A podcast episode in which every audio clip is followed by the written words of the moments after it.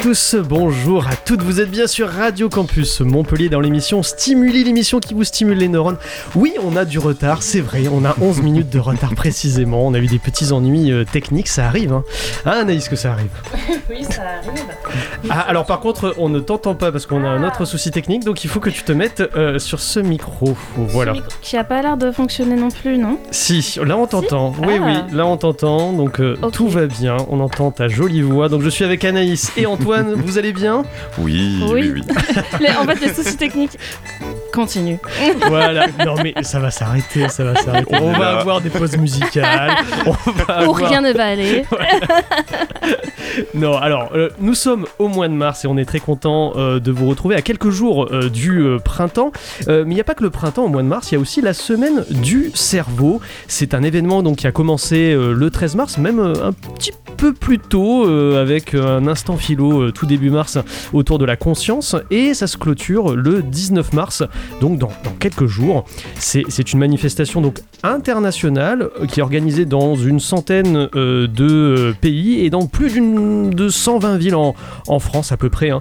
Un, événement coordonné à l'échelle nationale par la Société des neurosciences et à l'échelle locale par la Comédie des neurones. Et pour nous en parler, Isabelle Chaudieu, habituée de Radio Campus Montpellier, chercheuse à l'INSERM. Et ce sera l'occasion pour nous aussi de revenir sur la thématique de recherche d'Isabelle, le stress post-traumatique. Ensuite, et sans transition, nous parlerons d'un goûter sciences-société. Alors ça a lieu ce soir à 16h en visio, c'est organisé au, Centre d'écologie fonctionnelle et, évolutive. Et ils vont se poser une grande question, les chercheurs. La science peut-elle transformer la société? Euh, C'est la question que, euh, où il y aura pas mal de débats avec euh, Alix Kosker et Camilla Leandro, toutes deux postdoctorantes au Centre d'écologie fonctionnelle et évolutive. Et cela fait longtemps, mais je suis sûr que vous, euh, vous, sans- en, en- vous en souvenez, je vais arriver à faire cette liaison. Euh, c'est la chronique Science et Bouffe avec Anaïs, donc une chronique culinaire et moléculaire. Et on va parler de quoi, Anaïs? Du brunissement des pommes. Du brunissement des pommes. c'est de saison Ah, et c'est surtout qu'il y aura un retour des tests. Eh oui, ah, il y aura un retour des tests. Ah oui, alors ça, grand retour. Pour ceux qui ne connaissent pas, bien sûr, on aura un test culinaire, c'est ça hein? Oui, Euh, plein de voilà. petits pots. Avec des brunissements de pommes. Alors, je me demande ce que ça va être. Je vais encore être malade. Non, non, non, non, non. Et enfin, enfin, on vous conseillera bien sûr quelques événements savoureux de vulgarisation scientifique dans notre belle région avec l'agenda d'Antoine. Mais pour commencer, et comme annoncé, nous allons donc discuter de stress post-traumatique avec Isabelle Chaudieu, chercheuse à l'INSERM. Dans le cadre euh, de la semaine du cerveau, euh, vous organisez donc de très nombreux événements, on aura l'occasion euh, d'en reparler un peu plus tard, autour de cet organe qui finalement est quand même pas mal mystérieux et pourtant si important. Le cerveau traite l'information sensitive qu'il reçoit, entraîne la fabrication d'une réponse, une réponse qui peut être donc corporelle. Et par exemple, suite à un traumatisme, la réponse du cerveau peut être un stress particulièrement violent et qui peut handicaper euh, de très nombreuses personnes. Et peut-être que pour commencer, euh, quand on parle de, stress post-traumatique, euh, Isabelle, en quoi consistent exactement les symptômes En fait, qu'est-ce que c'est exactement que le stress post-traumatique?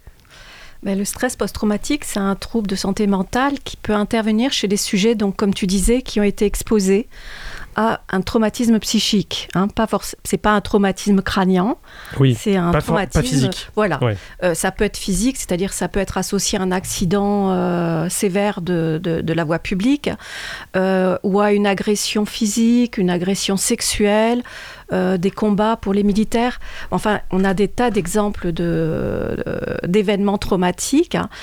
Mais euh, donc ce, trouble, il survient seulement chez une partie des gens qui ont été exposés à un traumatisme. Parce qu'il faut savoir quand même que la moitié de la population, au moins, au cours de la vie, est exposée à un traumatisme. Donc on, se dit qu'environ... La euh, moitié de la 30 population 50% Ah oui, de plus la de population 50%, même Ah oui. ça va jusqu'à 70% dans certains pays. D'accord. Donc, euh, si on développait tous des troubles de stress post-traumatique, euh, les, compliqué. hôpitaux déjà surchargés le seraient encore plus. Donc, euh, on est sur euh, une proportion d'environ euh, je dirais en population générale, on se dit qu'on est à 4% de personnes qui ont un trouble de stress post-traumatique vie entière en. France. Aux États-Unis, un peu plus, euh, l'ordre de 8%. Donc ces gens, euh, c'est quoi leur trouble? En fait, le principal symptôme de ce trouble, c'est ce qu'on appelle les reviviscences. Et je vais parler un petit peu plus de ce que c'est qu'une reviviscence. C'est, en fait le fait de, de revivre euh, un aspect de, de cette agression, par exemple, pas sous forme de cauchemar, de flashback, d'hallucination.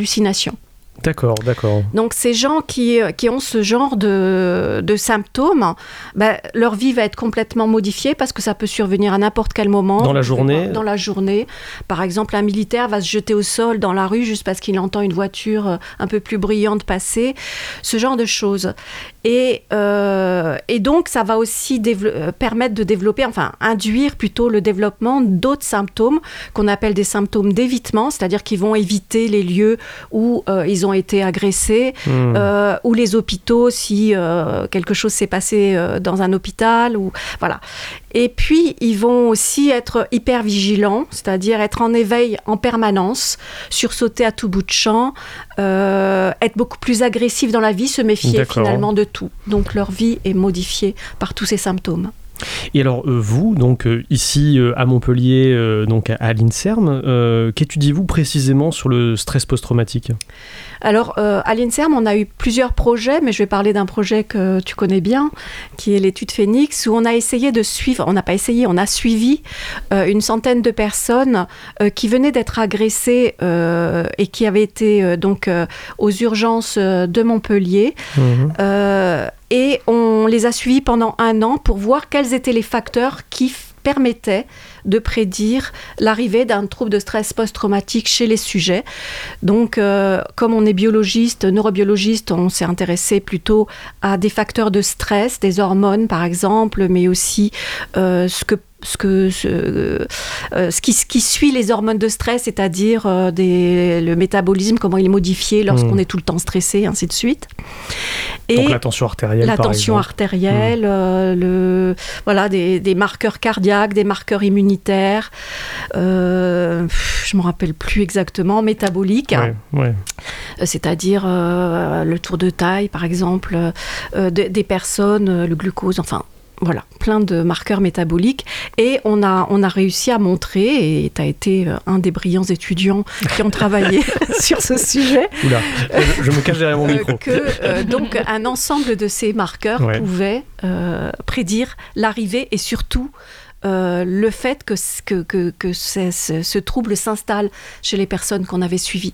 Parce qu'un certain nombre de gens peuvent euh, développer le trouble, mais ensuite euh, euh, guérir, c'est ce qu'on appelle la résilience. Et, et, et oui, Anaïs, oui. Et vous avez du coup euh, identifié des marqueurs principaux aussi, des choses très spécifiques euh, euh, par rapport à, à ça, vraiment des, des, des choses qui seront, euh, des marqueurs qui seront vraiment beaucoup plus modifiés que d'autres? Euh, oui. On a, on a identifié notamment des... euh, bon, c'est un peu compliqué de rentrer là-dedans. Euh, voilà, le tour de taille euh, et puis des marqueurs cardiaques qui sont beaucoup plus spécifiques. Mais euh, tout ça, ça peut nous parler aussi du passé de la personne. Mm. C'est-à-dire que nous, on est sur la biologie instantanée à un moment T et comment ça modifie dans le temps euh, l'arrivée d'un, euh, le développement d'un trouble. Mais il faut savoir que chez l'être humain, euh, on s'adresse à des gens qui ont toute une histoire, qu'elle soit psychiatrique ou même euh, déjà traumatique dans l'enfance, par exemple, et qu'ils ont développé des façons de réagir au stress à ce moment-là. Et c'est ces, ces marqueurs-là, finalement, qui sont les plus forts pour montrer euh, un développement sur un autre traumatisme dans la vie. Et ça permettra, euh, votre étude, notamment de prendre mieux en charge les personnes euh, qui euh, ont subi un traumatisme et avec ces variables-là de se dire Ah, bah attention, vous êtes un- une personne avec des facteurs de risque de Ouais, déclencher un stress post-traumatique. Voilà, Voilà. qu'il faut particulièrement suivre, Voilà. avoir un accompagnement psychologique Exactement. fort. Ouais. Ouais, repérer finalement des gens pour pouvoir les suivre au cas où. Plutôt que repérer toute une population, ce qui serait pas possible. Oui, oui, parce que s'il y a 50% voire 70% de la population qui va subir un traumatisme, si à chaque fois on, leur, on met en place des accompagnements lourds euh, psychologiques, c'est compliqué. Euh, on, guérit euh, du stress post-traumatique, mais j'imagine que ça demande du temps, que c'est pas c'est pas quelque chose qui, qui je dirais. c'est plus que le temps, parce qu'en fait, le temps, il peut permettre aussi d'installer plus fortement un trouble. Donc c'est plutôt les interventions qu'on peut avoir en tant que psychiatre ou psychologue qui peuvent être importantes. Et on a d'autres études, notamment, euh, qui nous permettent d'évaluer l'efficacité des thérapies. Alors il faut savoir que pour ce trouble mental, les seuls euh, traitements qui sont euh, validés sont des traitements psychothérapeutiques, c'est-à-dire qu'on intervient avec des thérapies type EMDR. C'est quelque chose dont on entend parler finalement pas mal. EMDR, c'est les... le mouvement des yeux qui accompagne un travail sur, sur la cognition. Euh, ou des thérapies d'exposition, c'est-à-dire que ça paraît un petit peu sévère, mais on est obligé de réexposer les sujets à des événements, euh, à des, des souvenirs douloureux pour arriver à métaboliser cette mémoire qu'on appelle une mémoire traumatique.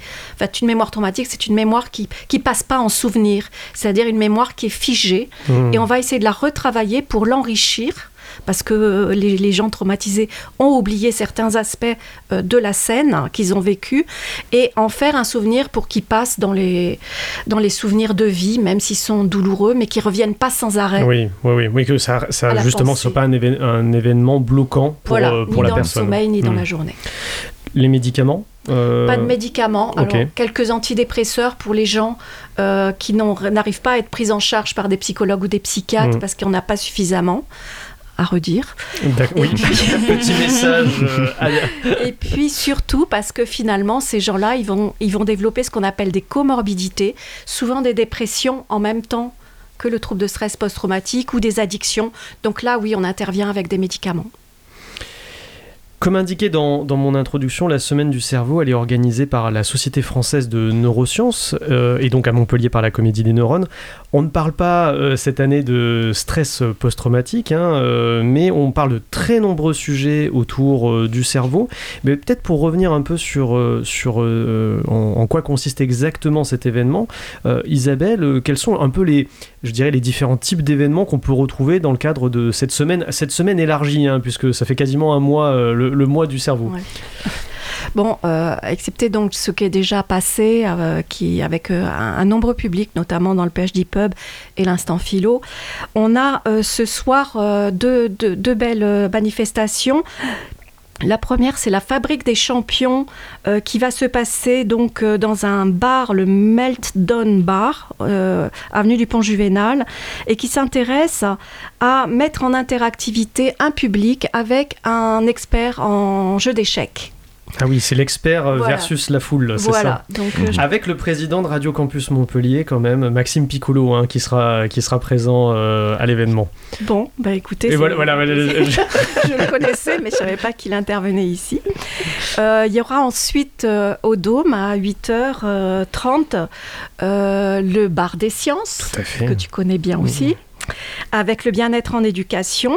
Et puis ensuite, demain, une journée euh, sur le sommeil. A différents euh, troubles, euh, différentes conférences sur les, les migraineux, les, les, personnes qui ont eu un AVC, les troubles du sommeil. Donc sur la clinique Beau Soleil, un très beau programme demain. Puis ça se poursuit la semaine prochaine avec en star, évidemment, la, la, soirée cinéma sur les troubles dissociatifs de l'identité avec un, un film très euh, hollywoodien, euh, Split, qu'on va essayer de démonter mhm. évidemment. Hein, D'accord. Ils exagèrent toujours tout.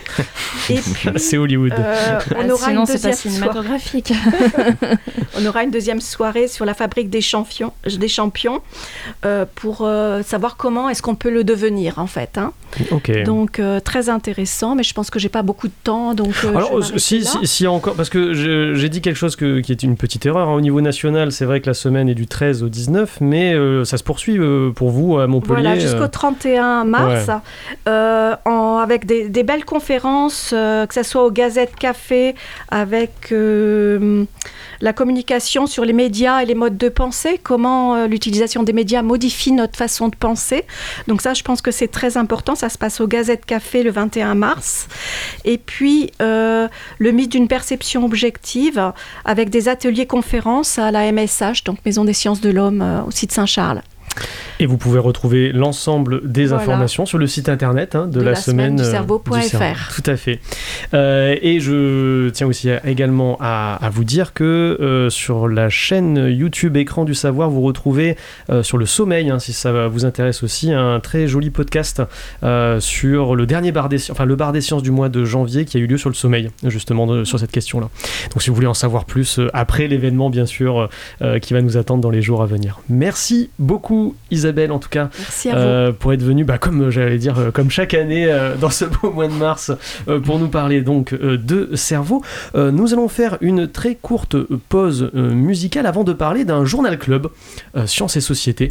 Mais c'est quoi un journal club? Qu'est-ce que c'est? En quoi ça consiste? Mais oui, Ben oui, mais attendez, attendez, on en parle juste après The Quantic Soul Orchestra. Enfin, j'espère que ce sera ça la pause musicale. Oui, on me dit oui hein, en The Quantic technique. Soul Orchestra. Exactement, avec mon accent, et je vais même le dire, avec- je vais continuer avec mon accent. She said what?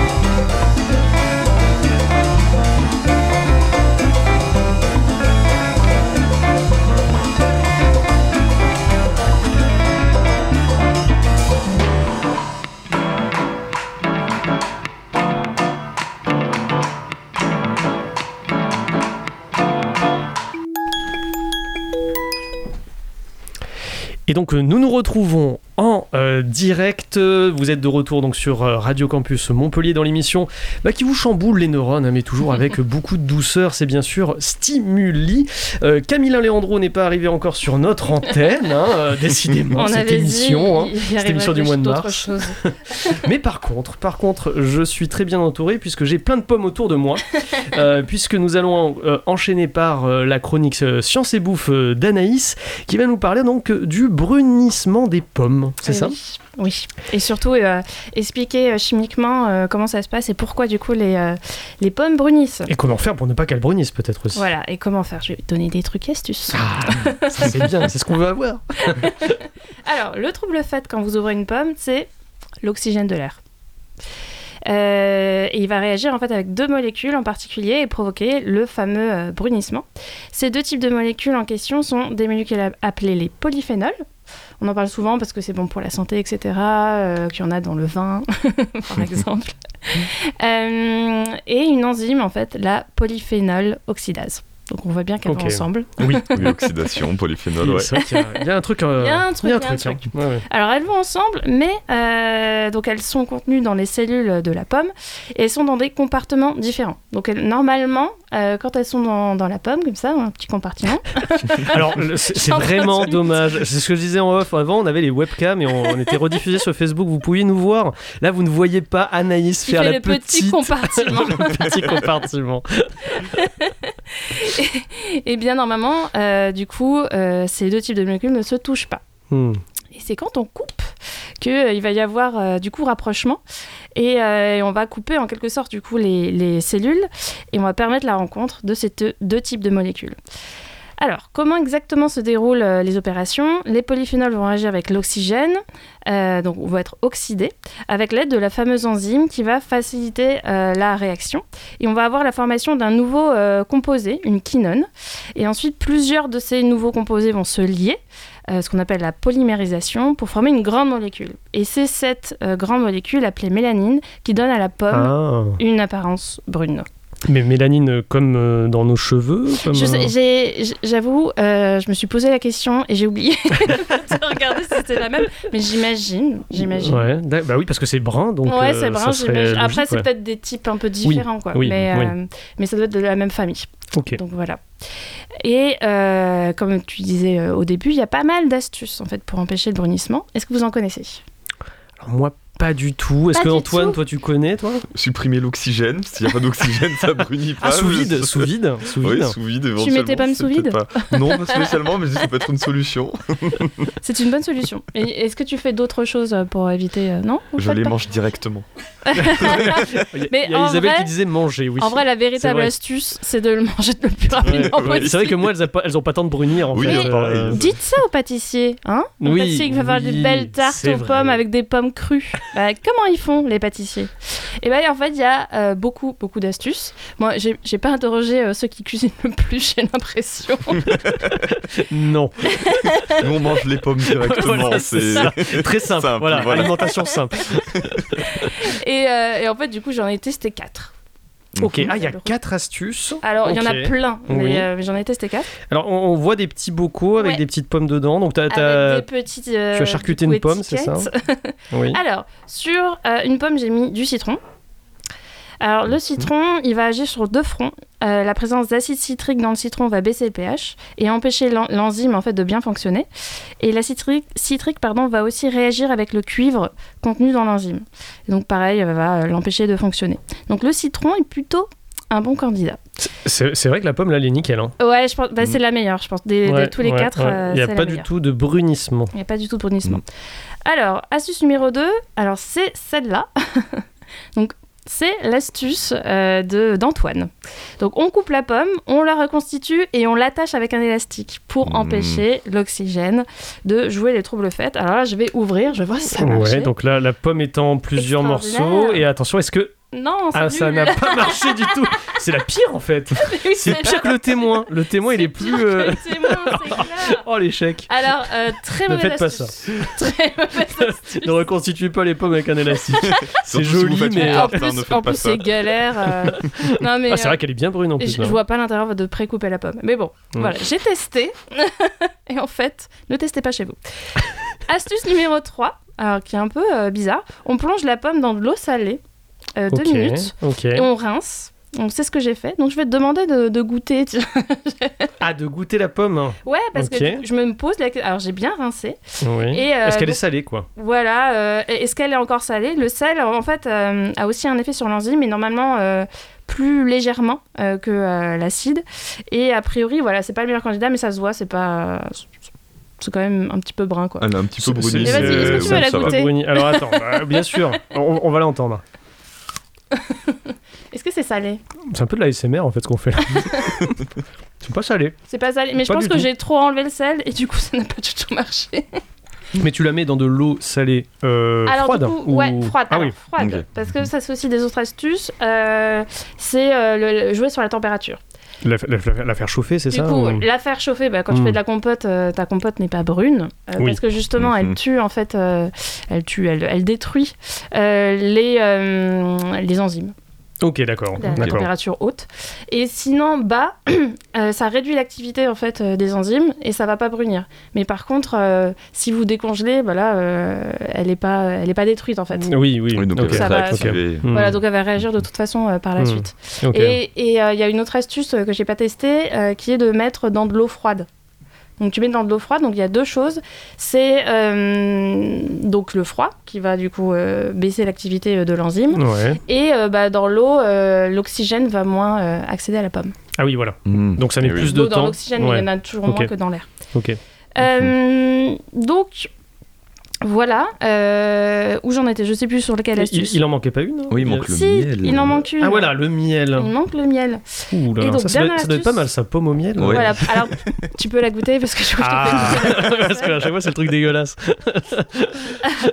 Alors, ouais, elle aussi, elle a bruni en fait. Finalement, elle a... parce qu'au début, elle s'en sortait bien et finalement, elle a commencé à brunir. Vraiment, le meilleur candidat, Ouais, par- c'est clairement. euh, Non, mais le par contre, c'est très bon. Bah, Non, franchement, faites ça chez vous. C'est brun, mais. C'est pas grave si ça brûle, c'est très bon.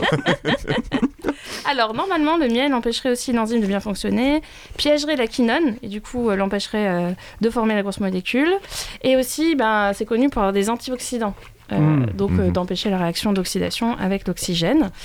Euh, donc il y a plein. Bon là, clairement c'est le citron hein, le meilleur. Ouais, là, tu citron. peux aussi, euh, si t'aimes euh, les pommes citronnées, tiens, je- J'avais pas mangé de dessert, c'est parfait quoi. Alors, par contre, c'est. Riche en acide là. j'en ai mis pas mal. Mais c'est pas mal. Donc le grand gagnant, c'est le citron, mais euh, voilà, il y en a d'autres. Il y a d'autres astuces, et après, les industriels euh, agro- dans l'agroalimentaire utilisent aussi d'autres substances, d'autres méthodes. Je vais pas les détailler là. Et il y a une compagnie américaine qui a même développé une pomme génétiquement modifiée qui ne produit pas l'enzyme et euh, du coup qui ne brunit pas quand on la coupe. D'accord. Bon, après. euh, On la trouve pas en France, donc ça va. Oui, oui. Euh, je vois pas trop l'intérêt d'avoir une pomme génétiquement modifiée pour éviter ça quoi. Je euh, suis d'accord. Je suis hmm. d'accord. Et oui, euh, et donc du coup, ma conclusion écrite sur ma feuille était ce qu'on avait dit au début. Le meilleur moyen, c'est de la manger rapidement. Manger des pommes. Merci Anaïs et c'est super chouette d'avoir le retour des tests euh, culinaires. euh, alors moi j'adore, hein, vous savez. et de manger. et de Oui. manger, voilà.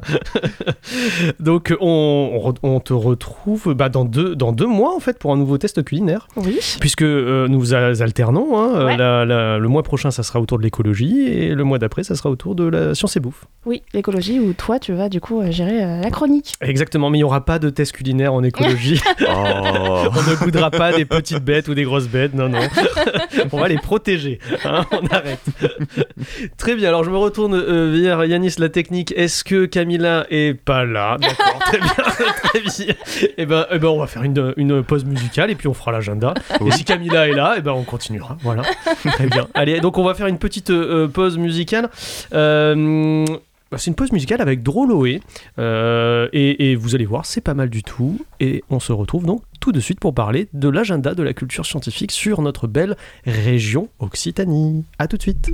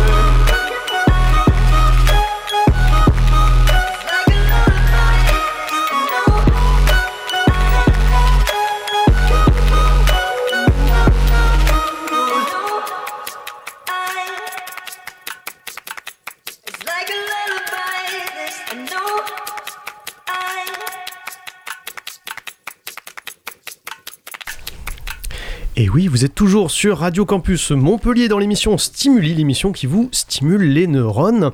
Et euh, nous retrouvons avec grand plaisir Camilla Leandro, euh, qui est donc postdoctorante au Centre d'écologie fonctionnelle et évolutive. Bonjour Camilla. Bonjour, merci de l'invitation. Alors avec euh, Alix euh, Kosker, vous organisez ce que l'on appelle un journal club tout à l'heure à, à 16h. Euh, Est-ce que tu peux nous dire, parce que je pense que pour nos auditeurs auditrices qui sont pas familiers avec la recherche, qu'est-ce que c'est exactement qu'un journal club? Oui, bien sûr. L'idée est de partager un, là, pour l'occasion, on propose deux articles. Donc, Oui. on invite les personnes à lire cet article ou ces articles afin qu'on puisse en discuter. Est-ce qu'on est d'accord? Est-ce qu'on n'est pas d'accord? Est-ce qu'il y a des choses qu'on a appris? Euh, Etc. Donc c'est vraiment une discussion où en, amont il faut avoir lu les articles ou, au moins au minimum, euh, j'imagine, le résumé de l'article. C'est ce qu'on souhaite au mieux. Après, euh, on, on- on- d'expérience, il y a toujours des personnes qui n'ont peut-être pas lu entièrement l'article. Donc, euh, Alix et moi, on a la mission de chacune présenter brièvement euh, les grandes idées de l'article afin de mettre quelque part tout le monde euh, à niveau et que tout le monde puisse euh, du coup participer et profiter du débat qui peut s'en suivre. Donc tu me rassures, ça veut dire que si jamais on veut participer tout à l'heure à 16h donc sur Zoom à cet exercice de discussion autour de ces articles, c'est pas obligatoire obligatoire de les avoir lus. On peut vous, vous allez représenter un peu les grandes idées, donc donc ça ira, on sera pas perdu, ce que je veux dire. Vous ne serez pas perdu. Effectivement, on prend euh, un quart d'heure euh, à deux voix hein, pour présenter, euh, faire une introduction. Alors, effectivement, il y a des choses, on ne va pas entrer dans le détail. Donc, effectivement, si vous êtes curieux, euh, que ce soit après ou avant, euh, bien sûr, les articles sont disponibles, les références sont données. Mais effectivement, euh, vous êtes bien plus que bienvenus à participer et écouter via le Zoom tout à l'heure avec nous. Alors vous avez choisi euh, de faire euh, donc euh, ce journal club autour d'une ou goûter science société puisque c'est aussi l'autre nom de, votre événement autour d'une grande question qui nous intéresse beaucoup à, Stimuli. La science peut-elle transformer la, société? Pourquoi voilà mettre en avant en fait cette, question dans, le cadre de votre journal club? Alors, c'est Goûter Sciences Société, c'est un axe transversal qu'on a au laboratoire et qui permet de, de parler de sciences humaines et sociales, et, enfin, ce qu'on pourrait appeler aussi des humanités environnementales, euh, au sein de notre laboratoire, ce qui est important parce qu'en conservation, euh, il n'y a pas que la biologie, il y a aussi euh, Oui. la psychologie, la sociologie qui sont importantes. Alors, pourquoi cette question? Eh bien, à l'origine, c'est parce que j'ai eu une commande de faire une synthèse sur les politiques publiques euh, à propos de la préservation des insectes dans le monde et euh, je, je ne tombe que sur des articles avertissements euh, des scientifiques pour l'humanité, solutions euh, pour l'humanité euh, quant à la préservation des insectes. Et euh, je, je trouvais que sur des- dans ces articles, souvent, en fait, on ne spécifie pas le comment et qui, qui le fait. Hmm, Là, on s'adresse à l'humanité. Et donc, euh, je, je suis tombée sur deux références très intéressantes que ce qu'on vous propose aujourd'hui, euh, qui permettent de peut-être déconstruire des mythes ou des croyances qu'on peut avoir. Euh, C'est-à-dire que parfois, les scientifiques parlent et on pense que, euh, comme on l'écrit dans un article scientifique, toute l'humanité euh, s'en saisit de ces solutions, de ces problèmes. Et euh, en fait, les, les psychologues, les personnes qui travaillent en sciences de la gestion vous diront, ah c'est un grand mythe, quoi. Enfin, c'est pas parce que les scientifiques disent il faut faire X que la société de suite, boum, on fait X. Hmm, Donc, le- Le- l'article de Mermet hmm. Euh, permet d'expliquer euh, différentes modalités dans lesquelles les scientifiques rentrent au contact de décideurs. Alors que ça peut être des gestionnaires, ça peut être euh, ça peut être le gouvernement entre autres. Euh, et l'article de Toumi, euh, lui, il- va venir déconstruire d'autres choses qu'on a peut-être aussi, par exemple, plus la campagne publicitaire et internationale, plus elle a d'impact. Alors que parfois, il vaut mieux par, commencer par des petits groupes euh, pour diffuser des idées euh, novatrices euh, plutôt que cibler de suite l'humanité. Oui, oui. Et, et effectivement, de- d'identifier aussi des acteurs euh, plus précis, peut-être professionnels, euh, avant de se dire que euh, on attaque l'humanité entière euh, simplement à coup de grands articles ou de campagnes de communication. euh, euh, voilà, le- l'article de Toumé, euh, le, c'est les pourquoi les faits ne changent pas les- le- l'esprit. Euh, donc ça, c'est c'est vrai que Tout à fait. euh, on Bah, peut. ça rejoint en Ouais. fait tout ça, c'est-à-dire que peut-être parfois en tant que scientifique, et on a une découverte et on voit comment les choses pourraient changer, mais il y a des interfaces aussi de sciences-société, de sciences euh, politiques publiques que parfois on ne connaît pas assez bien. euh, et donc, euh, est-ce que la science est pure comme ça peut-elle changer la, la, la, la société? C'est ce qu'on va débattre cet après-midi. Et, euh, Et- donc, on a on nous présente deux articles, mais peut-être qu'on peut avoir des opinions contraires. Et, c'est ça qui est très intéressant euh, dans, votre événement, c'est que c'est vraiment un débat avec des regards euh, euh, très différents entre donc déjà entre vous deux, hein, entre toi Camilla et Alix, vous n'avez pas forcément le même parcours et la même discipline, et également dans la- dans l'assistance, vu que ça se fait au Centre d'écologie fonctionnelle évolutive, il y aura autant des écologues, des philosophes, des, psychologues qui, qui pourront débattre de, de cette grande thématique euh, et, et- et donc, euh, j'espère arriver à des, des pistes de solutions euh, pour, pour essayer, à essayer de développer au niveau local aussi. Pourquoi pas Bah, écoute, c'est un peu, c'est, c'est- le journal club est aussi drôle parce que ça permet de ne pas savoir où est-ce qu'on va arriver à la fin des, des discussions. Effectivement, ça pourrait de- arriver vers des solutions. Peut-être qu'on ira vers quelque chose d'autre. Donc, c'est, c'est, ça compte c'est tout aussi important que les, les participants que les articles à lire. Et on peut C'est participer la magie sur... du Journal Club. Et on peut participer sur Zoom si, si jamais on a des questions, euh, des remarques. euh, Est-ce que euh, on peut participer librement ou est-ce que à distance, on va dire, la participation est plus compliquée? Elle, est un tout petit peu plus compliquée, c'est-à-dire que c'est- c'est- il faut penser que bah, le Zoom va se passer, enfin l'événement va se passer dans une grande salle de réunion, donc euh, on ne sait pas encore si les gens vont, comme d'habitude, s'asseoir que derrière, et quand ils vont prendre la parole, ils peuvent être assez éloignés de là où il y aura l'ordinateur. Euh, néanmoins, euh, et, c'est vrai que on a tendance à l'oublier que dans ces formats hybrides, euh, souvent on, on a plus l'attention des personnes qui sont en présentiel. Mais n'hésitez pas à poser vos questions dans le chat et euh, on essaiera d'aller jeter un coup d'œil au fur et à mesure euh, pour voir s'il y a des questions qui, qui sont là, euh, burning questions comme on dit parfois, euh, et essayer de, de aussi compléter un peu plus euh, le débat avec euh, d'autres personnes qui ne seraient pas sur place mais à l'extérieur. Donc n'hésitez pas. Oui. Euh, et on s'en excuse éventuellement si on peut pas être euh, autant présent euh, dans, dans la partie euh, off que dans la partie euh, présentielle. Anaïs. Et est-ce que c'est un événement qui va être euh, régulièrement euh, organisé? Pour l'instant, ce n'est pas le cas. Enfin, C'est-à-dire que c'est goûter, euh, à un moment donné, c'était les goûters philo. Euh, mais euh, le Covid euh, a pas mal perturbé, on va dire, la, la régularité de ces rendez-vous. Euh, au sein du laboratoire, euh, on- on- Virginie Maris, donc, qui est la personne en charge de cet axe transversal, invite euh, d'autres personnes à proposer euh, des événements dans cet axe sciences-société. Mais pour l'instant, on n'a pas de calendrier, calendrier, mais on sera content de, de le transmettre euh, si on l'a un, un jour. Et, et on peut quand même retrouver plus d'informations sur euh, le site internet, hein, Entronat, euh, où, où là où il y, a, il y a effectivement l'ensemble des séminaires passés et euh, euh, des, des séminaires à venir euh, qui, euh, qui sont mis à jour euh, par rapport au Centre d'écologie fonctionnelle et évolutive et par rapport à, à ces fameux goûters sciences-société. Donc si jamais vous avez, j'imagine, de l'actu, vous allez le mettre aussi sur ce site internet euh, euh, et, donc les gens peuvent, peuvent le savoir. hein. Si vous pouvez pas participer à 16h aujourd'hui, vous pourrez participer peut-être euh, une prochaine fois et peut-être même en présentiel. Hein. Voilà. Effectivement, ce site web, merci de le mentionner, euh, se concentre pas mal des activités d'une équipe de recherche dont Virginie est en charge, mais entre, Ontronat, donc euh, comme ontro comme humain, anthropos, et nat comme nature. Euh, je pense que sur l'émission, vous pouvez peut-être euh, passer le, lien sur les réseaux ou autres. N'hésitez pas à le consulter, euh, voir ce qui s'est passé et les événements à venir. Très bien, merci beaucoup Camilla pour euh, euh, avoir euh, participé à, cette émission et puis bravo pour l'organisation de ce, journal club autour de, cette question. Moi pour, pour ma part je serai par Zoom et, j'écouterai avec attention ce que, ce que vous direz sur- autour de, de l'article et pourquoi pas peut-être effectivement participer un peu à la, à la discussion. Ce que je vous propose tout de suite c'est de terminer l'émission par notre petit agenda de la culture scientifique euh, parce qu'il est riche. Euh, c'est la saison, Oui. c'est le printemps, euh, ça redémarre, il y a plein d'événements divers et variés.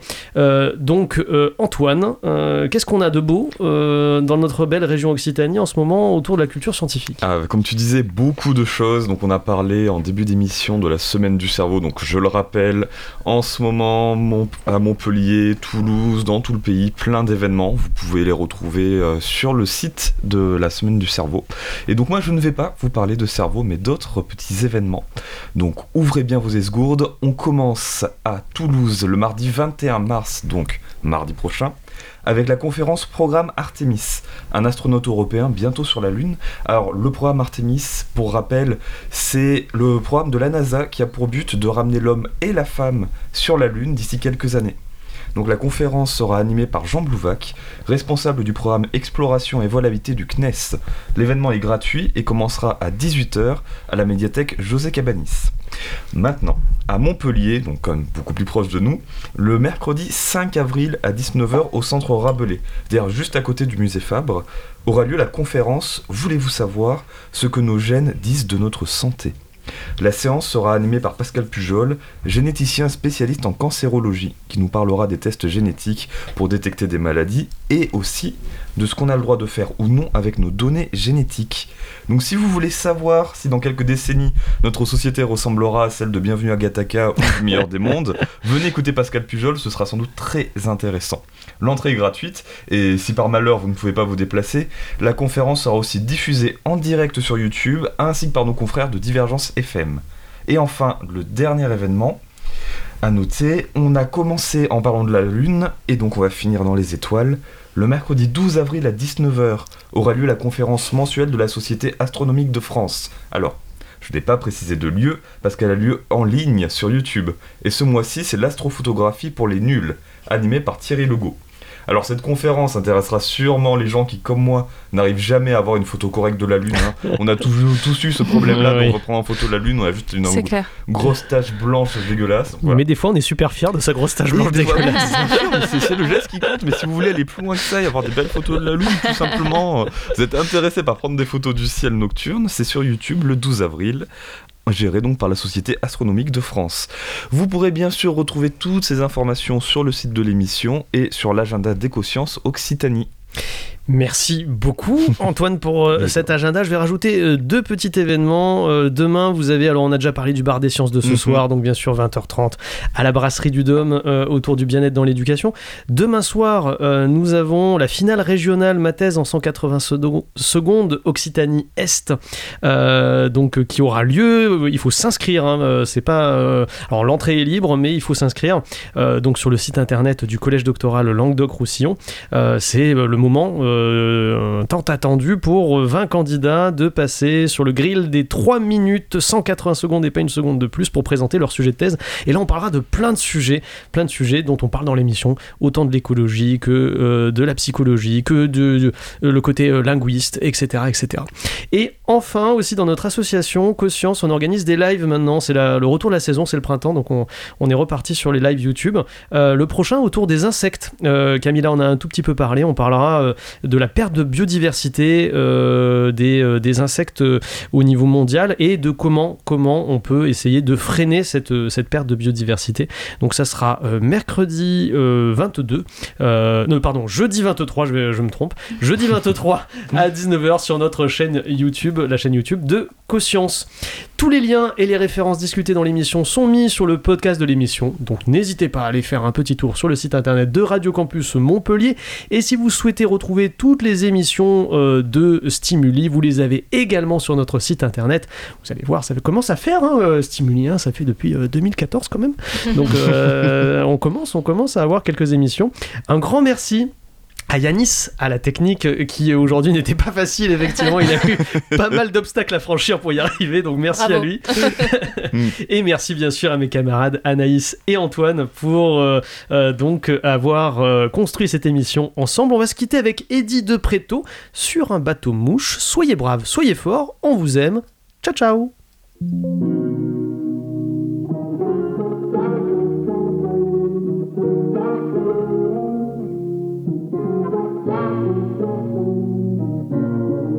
Quand j'étais gars trop moche, chantant sur bateau mouche Avec un dans les poches, faisais moins la fine bouche. Je prenais toutes les avances, de sourire pas très cash. Fallait bien que je mange pour apaiser ma soif. En triplet et dessert, je reculais l'attente Des gros ventres à remplir avec chansons badantes. Sur mon estrade en top que je prenais pour scène. Je me sentais comme un coq mais je flottais que sur la scène. Maquillé au pinceau, un solo pour Avec costume Célio et l'odeur du fromage. Je posais comme il faut, les gens menaient pas large. Je me sentais parfois trop entre rêve et noyade. J'étais lui qu'on ne voit pas, d'espèce entre les tables. J'entends du Rihanna avec un accent grave Qui sourit à chaque fois. Pour faire plaisir mesdames Faudrait pas que messieurs se sentent dragués par moi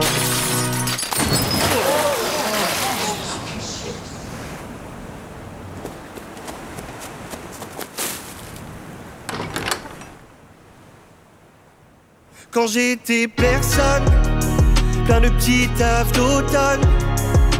Je rêvais d'idole, je me voyais déjà en haut. Quand j'avais personne, qu'une soif qui déborde. Je rêvais des tonnes, je me voyais déjà en haut et c'était beau. début, début, début. Beau,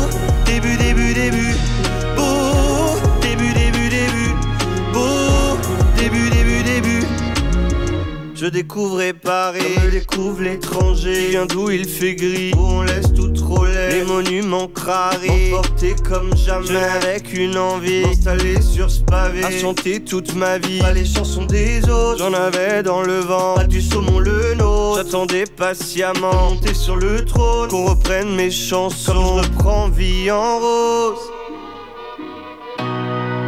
Quand j'étais personne plein de petits tafs d'automne. Je rêvais d'idole, je me voyais déjà en haut. Quand j'avais personne, qu'une soif qui déborde. Je rêvais des tonnes, je me voyais déjà en haut et c'était beau. Début, début, début, beau.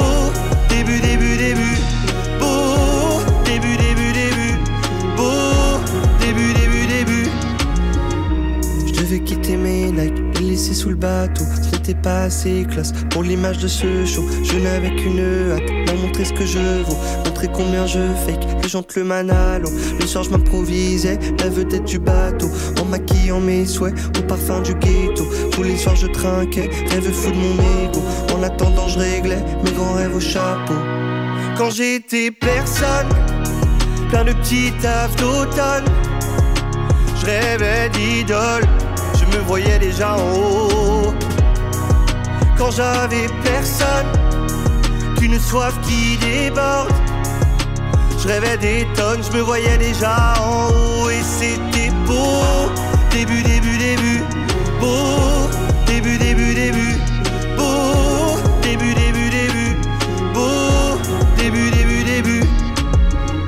Quand j'étais gars trop moche, chantant sur bateau mouche Avec un dans les poches, faisais moins la fine bouche. Je prenais toutes les avances, de sourire pas très cash. Fallait bien que je mange pour apaiser ma soif